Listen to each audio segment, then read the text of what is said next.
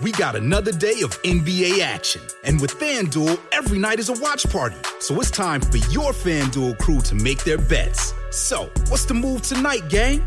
You know that new customers who bet $5 get $200 back in bonus bets if you win. Woohoo! We're heating up, fam! Bet all the stars with all your friends and make every moment more only on FanDuel. New customers bet $5, get $200 back in bonus bets if you win. Make every moment more with FanDuel. It goes down in the DM. It go down. It go down in the DM. 21 plus and present in Virginia. First online real money wager only. $10 first deposit required. Bonus issued is non-withdrawable bonus vest that expires seven days after receipt. See full terms at fanduel.com slash sportsbook. Gambling problem? Call 1-800-GAMBLER. Hoy me enfoco en que cada pensamiento y palabra que emito sea adecuado y oportuno.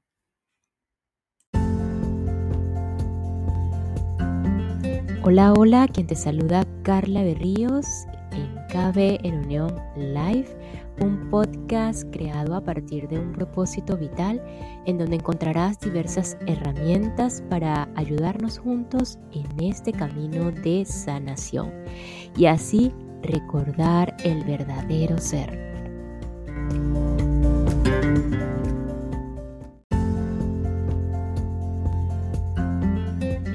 y enfocados en lo oportuno. Bienvenida, bienvenido. Proseguimos aquí en este nuevo episodio retomando todo lo que hay en este nivel de conciencia basado en el deseo. Aquí David Hodgkin nos comenta una experiencia de cómo se pueden lograr metas y objetivos abandonando el deseo y utilizando por supuesto la técnica de dejar ir o soltar simplemente y cómo pasar del tener al hacer y de este al ser. Otro tema súper interesante que muchos comentan, el glamour, qué hay detrás del glamour y finalmente qué hay detrás del poder de la decisión interna. Así que vamos al mecanismo de dejar ir, un camino de liberación por David Hodgkin, una herramienta más para tu camino hacia la sanación y hacia el recuerdo de tu verdadero ser.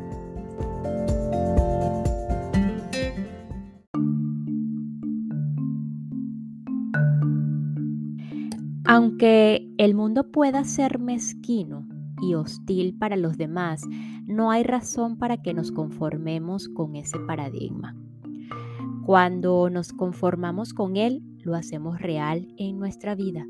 A medida que dejamos ir los deseos, vemos que lo que hemos elegido vendrá a nuestra vida casi que por arte de magia. Lo que mantenemos en la mente tiende a manifestarse.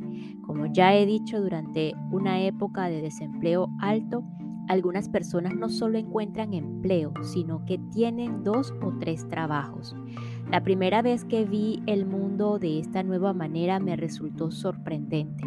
Tenía la esperanza de que fuera cierto, pero el excetismo me decía, mm, esto no es posible en la práctica. Mi educación escrita basada en la ética protestante lo hacía difícil de creer. Sin embargo, tuve la voluntad de mantener la mente lo suficientemente abierta como para darle una oportunidad. Esta fue mi experiencia inicial de dejar ir el deseo. Anoté mis metas personales y luego abandoné el deseo de alcanzarlas. Suena paradójico, pero este es el proceso. Identificar los objetivos y luego soltar el deseo de conseguirlos. Uno de los objetivos que había tenido en mente durante varios años era contar con un apartamento en la ciudad de Nueva York, porque los compromisos de trabajo requerían una gran cantidad de desplazamientos y tenía que invertir mucho dinero en habitaciones de hotel. Un pequeño apartamento en la ciudad, el llamado Pied supondría una solución económica. Escribí apartamento en la ciudad de Nueva York como una meta. Cuando se utiliza esta forma de lograr los objetivos, incluimos todos los detalles, tantos que a la mente racional le parezca imposible lograrlo. De manera que di los detalles del apartamento ideal. valorado de manera razonable en la Quinta Avenida, en la esquina con la calle 70, justo al lado de una de las entradas del Central, a Central Park, eh, al menos a 8 o 9 pisos de alturas y en la parte trasera para minimizar el ruido de la calle y de dos ambientes. Al día siguiente, como siempre, en el trabajo estuve ocupado con una gran carga de casos, reuniones y consultas de pacientes. Entre las reuniones y los pacientes reconocía y entregaba la sensación de querer el apartamento. A medida que avanzaba el día me olvidé de él. A las cuatro y media de la tarde, después del último paciente, de repente tuve el impulso de ir en coche a la ciudad. A pesar de que era hora punta, el camino estaba despejado y solo tardé media hora. El coche circuló hasta la 73 con Lexington y se dirigió a la inmobiliaria más cercana. De manera más bien mágica apareció un lugar para aparcar justo enfrente de la inmobiliaria. El agente inmobiliario, al escuchar que deseaba un apartamento en la Quinta Avenida, me miró sorprendentemente y dijo, bueno, sin duda está de suerte. Hace exactamente una hora hemos publicado el anuncio del único apartamento en alquiler en toda la Quinta Avenida, en la calle 76, en un noveno piso. Es un piso trasero con dos habitaciones y el alquiler es razonable. Acaban de pintarlo y se queda y se puede mudar a él en cuanto usted quiera. De modo que caminamos hasta allí y vimos el apartamento. Se ajustaba exactamente a la descripción que había anotado en mi meta firmé el contrato de arrendamiento en el acto. Así, a las 24 horas de aplicar la técnica de dejar ir un objetivo personal concreto, este se convirtió en realidad. Era algo casi imposible de conseguir y sin embargo sucedió exactamente como lo había imaginado, sin esfuerzo y sin emociones negativas. Fue una experiencia fácil y alegre. No se trata de una experiencia extraña, sino típica, porque en este caso el deseo era moderado y pude sin mucho esfuerzo entregarlo totalmente. Entregarlo totalmente significa que está bien si consigo el apartamento y también si no lo consigo. Al entregarlo totalmente, lo imposible se hizo posible y se manifestó rápidamente y sin esfuerzo. Podemos dudar de este mecanismo, volver la vista atrás y pensar en las cosas que queríamos y que se lograron a través de la ambición, el deseo, el anhelo e incluso la obsesión al querer frenético. La mente dice, bueno, ¿y si hubiera dejado el deseo de esas cosas? Si no fuera por el deseo, ¿cómo las habría conseguido? La verdad es que podrían haber llegado de todos modos, aunque sin la ansiedad, el miedo a no conseguirlas, sin todo el gasto de energía, sin todo el esfuerzo, sin todo el ensayo y el error y sin todo el trabajo duro. Bien, dice la mente, pero si lo conseguimos sin esfuerzo, ¿qué hay de él orgullo por el logro? ¿No tendríamos que sacrificar eso? Bueno, sí, tendríamos que renunciar a la vanidad de todo el sacrificio y el trabajo duro que pusimos en ello. Tendríamos que dejar el sentimentalismo sobre el autosacrificio y todo el dolor y el sufrimiento que tuvimos que pasar para lograr los objetivos. Esta es una perversión peculiar en nuestra sociedad si tenemos éxito, casi sin esfuerzo, la gente no se envidia. Le molesta que no hayamos tenido que pasar todo tipo de angustias y sufrimientos para llegar allí. Su mente cree que esa angustia es el precio que hay que pagar por el éxito. Echemos un vistazo a esta creencia. Si no fuera por la, por la programación negativa que no que nos ha hecho creer lo contrario. ¿Por qué deberíamos pagar algún coste de dolor y sufrimiento para lograr cualquier cosa en nuestra vida? ¿No es esa visión bastante sádica del mundo y del universo? Otros bloqueos para lograr lo que queremos y deseamos son, por supuesto, la culpa inconsciente y la pequeñez. Curiosamente, el inconsciente nos permitirá tener solo lo que creemos merecer. Cuanto más nos aferramos a la negatividad y a la pequeña imagen de nosotros mismos resultante, menos pensamos que merecemos y de forma inconsciente nos negamos la abundancia que fluye tan fácilmente para los demás. Esa es la razón del dicho, Los pobres se hacen más pobres y los ricos se hacen más ricos. Si tenemos una visión de escasez con respecto a nosotros mismos, entonces merecemos la pobreza y nuestro inconsciente se encargará de, que la tengamos. Al renunciar a nuestra pequeñez y revalidar la inocencia interior y a medida que dejemos de, resistirnos a nuestra generosidad, franqueza y confianza, amor y fe, el inconsciente iniciará automáticamente la organización de las circunstancias para que empiece a fluir la abundancia en nuestra vida. Y esta pequeña pausa es para enviar un saludo y agradecimiento a todos los que me escuchan y se encuentran en Shanghai, China, y en Taiwán, específicamente en Taipei City. Thank you so much, China y Taiwán. Em, thank you, thank you.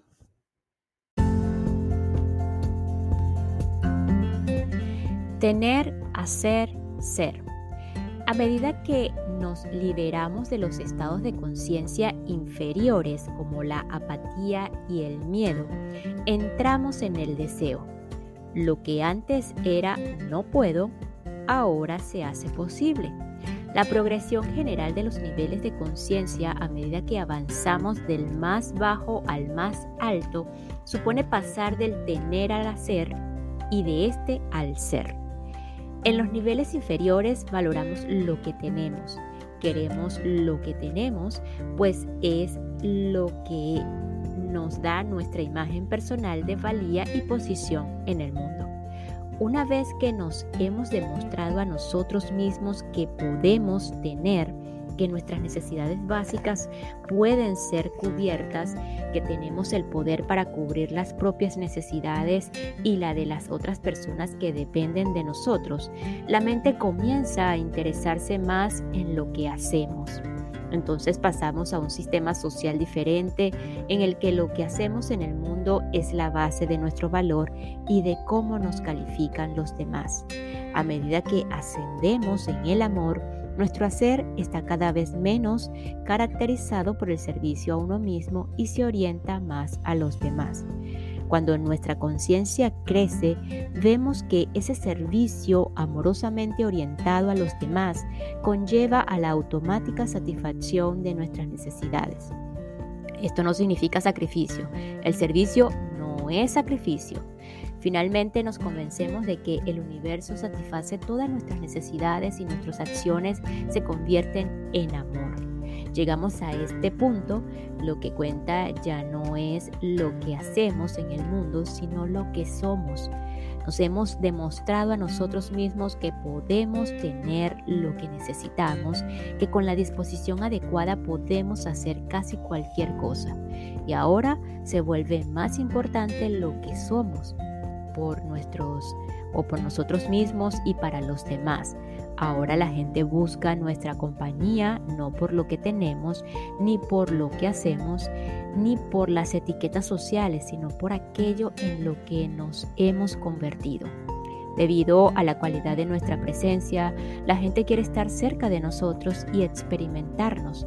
Nuestra descripción social cambia ya no somos los que tienen un apartamento de moda o un gran coche o una colección de baratijas, ni se nos etiqueta como presidentes de esta o aquella corporación o como miembros de la junta directiva de alguna organización.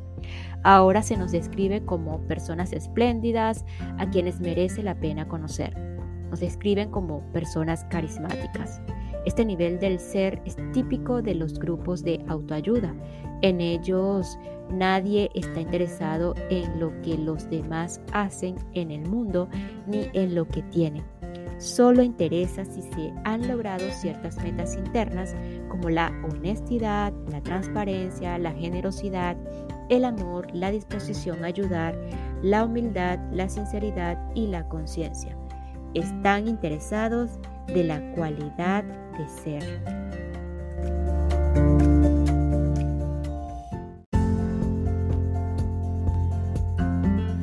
El glamour. El glamour es un tema muy útil de entender. una vez entendido, resulta mucho más fácil soltar los deseos. En su libro Espejismo, Glamour, un problema mundial de 1950, Alice Bailey lo presenta con maestría.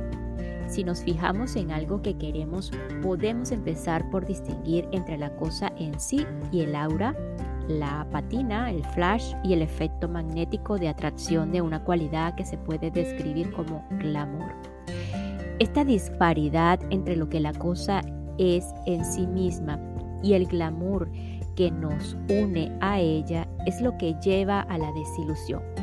Muy a menudo perseguimos algún objetivo y luego cuando lo logramos nos sentimos decepcionados. Esto se debe a que la cosa en sí no coincide con nuestras representaciones de ella. Glamour significa que le hemos añadido sentimentalismo o lo hemos sacado de proporción. Hemos proyectado sobre ese objeto una cualidad mágica que nos lleva a pensar que cuando lo adquiramos, alcanzaremos un estado más elevado de felicidad y satisfacción. Esto sucede muy a menudo con las metas vocacionales. Un hombre trabaja año tras año luchando por convertirse en el presidente de la compañía o ser importante y destacar de alguna otra forma. Cuando lo logra, espera experimentar toda la satisfacción y el glamour asociados a ese nivel de éxito. La diferencia o la diferencia de los empleados, los, los coches llamativos, eh, el despacho imponente, las etiquetas, los títulos y los lugares exclusivos. Pero lo que encuentra es que todas esas cosas son superficiales. Son compensaciones muy insuficientes por la pérdida de energía y el tremendo desgaste diario que requiere el puesto. Aunque imagina que va a recibir admiración, lo que a menudo encuentra la persona que está en el poder es la crueldad, la competitividad, la envidia, la adulación interminable y las manipulaciones fraudulentas, fraudulentas e incluso los ataques paranoicos de los competidores. Descubre que su energía está tan agotada que no le queda nada para su vida personal y sus relaciones se deterioran. Su esposa se queja de que está demasiado cansado para hacer el amor, demasiado consumido para dedicarle la atención que ella necesita, demasiado gastado para ser un buen padre e incluso para disfrutar de su actividad recreativa favorita. Lo mismo ocurre con las mujeres en las áreas de éxito tradicionalmente femeninas. Una mujer piensa, por ejemplo, que si consigue el vestido de cierto diseñador para una fiesta, atraerá la atención, la adulación y la admiración y que ganará cierto estatus social. Con mucho sacrificio gasta gran cantidad de dinero y esfuerzo en el vestido y va de aquí para allá haciendo pruebas. Pero, ¿qué sucede? Que en la fiesta se producen algunos comentarios pasajeros sobre su vestido y eso es todo. Nadie baila con ella más de lo habitual, no sobresale más que antes de la fiesta y no recibe ninguna auténtica atención adicional. Por otra parte, recibe algunas miradas hostiles de envidia de las otras mujeres que reconocen lo que pagó por el vestido. Durante la noche, ella tiene la conversación habitual con su acompañante eh, y se van a casa sin apenas dirigirse la palabra, como siempre. A medida que las mujeres consiguen el éxito en los ámbitos políticos y empresariales, se enfrentan a la decepción que acompaña el anhelado y glamuroso rol de ser un líder público. Lo que se, se presuponía que iba a aumentar el prestigio y la estima atrae la crítica, la envidia y la hostilidad de otras mujeres. A menudo la experiencia de lograr su objetivo no es lo que pensaba que iba a ser. Se producen interminables críticas a su personalidad pública y a su aspecto y siente la persistente sensación de inquietud y preocupación interior de haber fallado a su familia por buscar la realización profesional. A veces ganar no es tan liberador como el glamour quiere hacernos creer.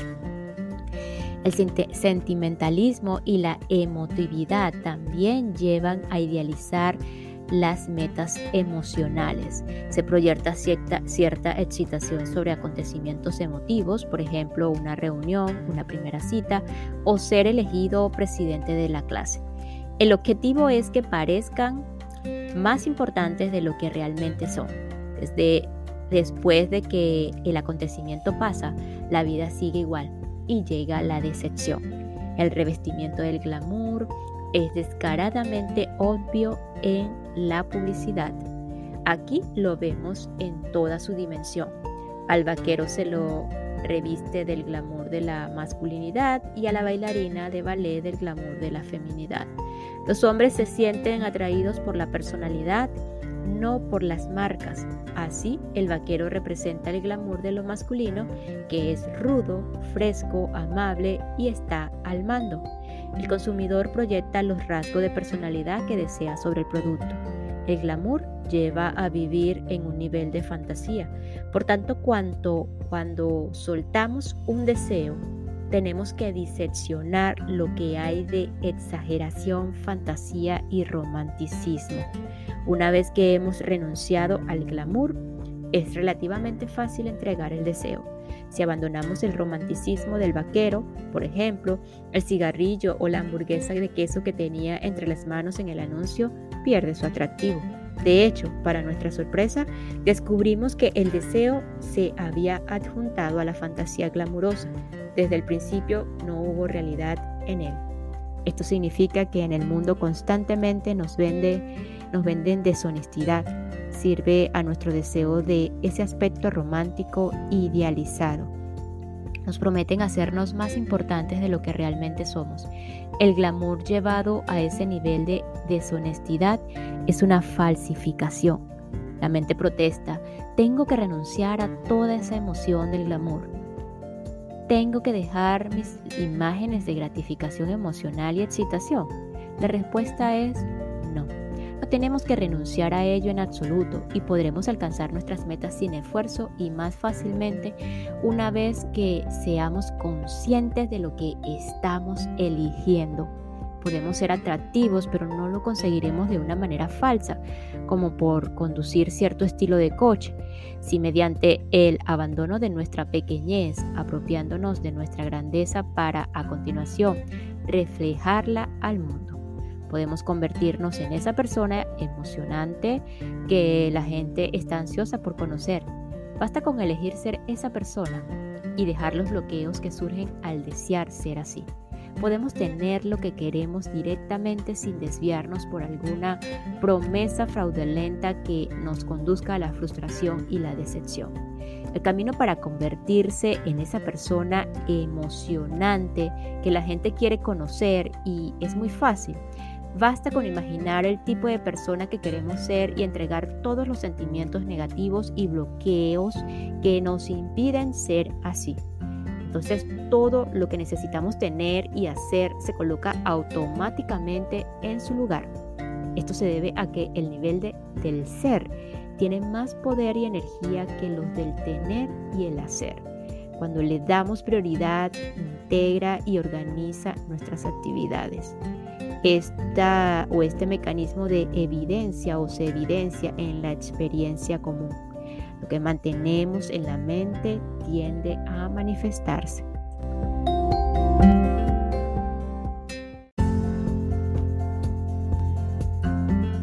Y nos despedimos de este episodio con la siguiente frase. El punto esencial para saber si hay libertad es determinar si hemos elegido conscientemente cumplir un deseo o si se trata de programas y sistemas de creencias que nos dirigen de forma inconsciente. Nos escuchamos en el próximo episodio para continuar con el mecanismo de dejar ir, camino de liberación de David Hodgkin. Gracias, gracias, gracias.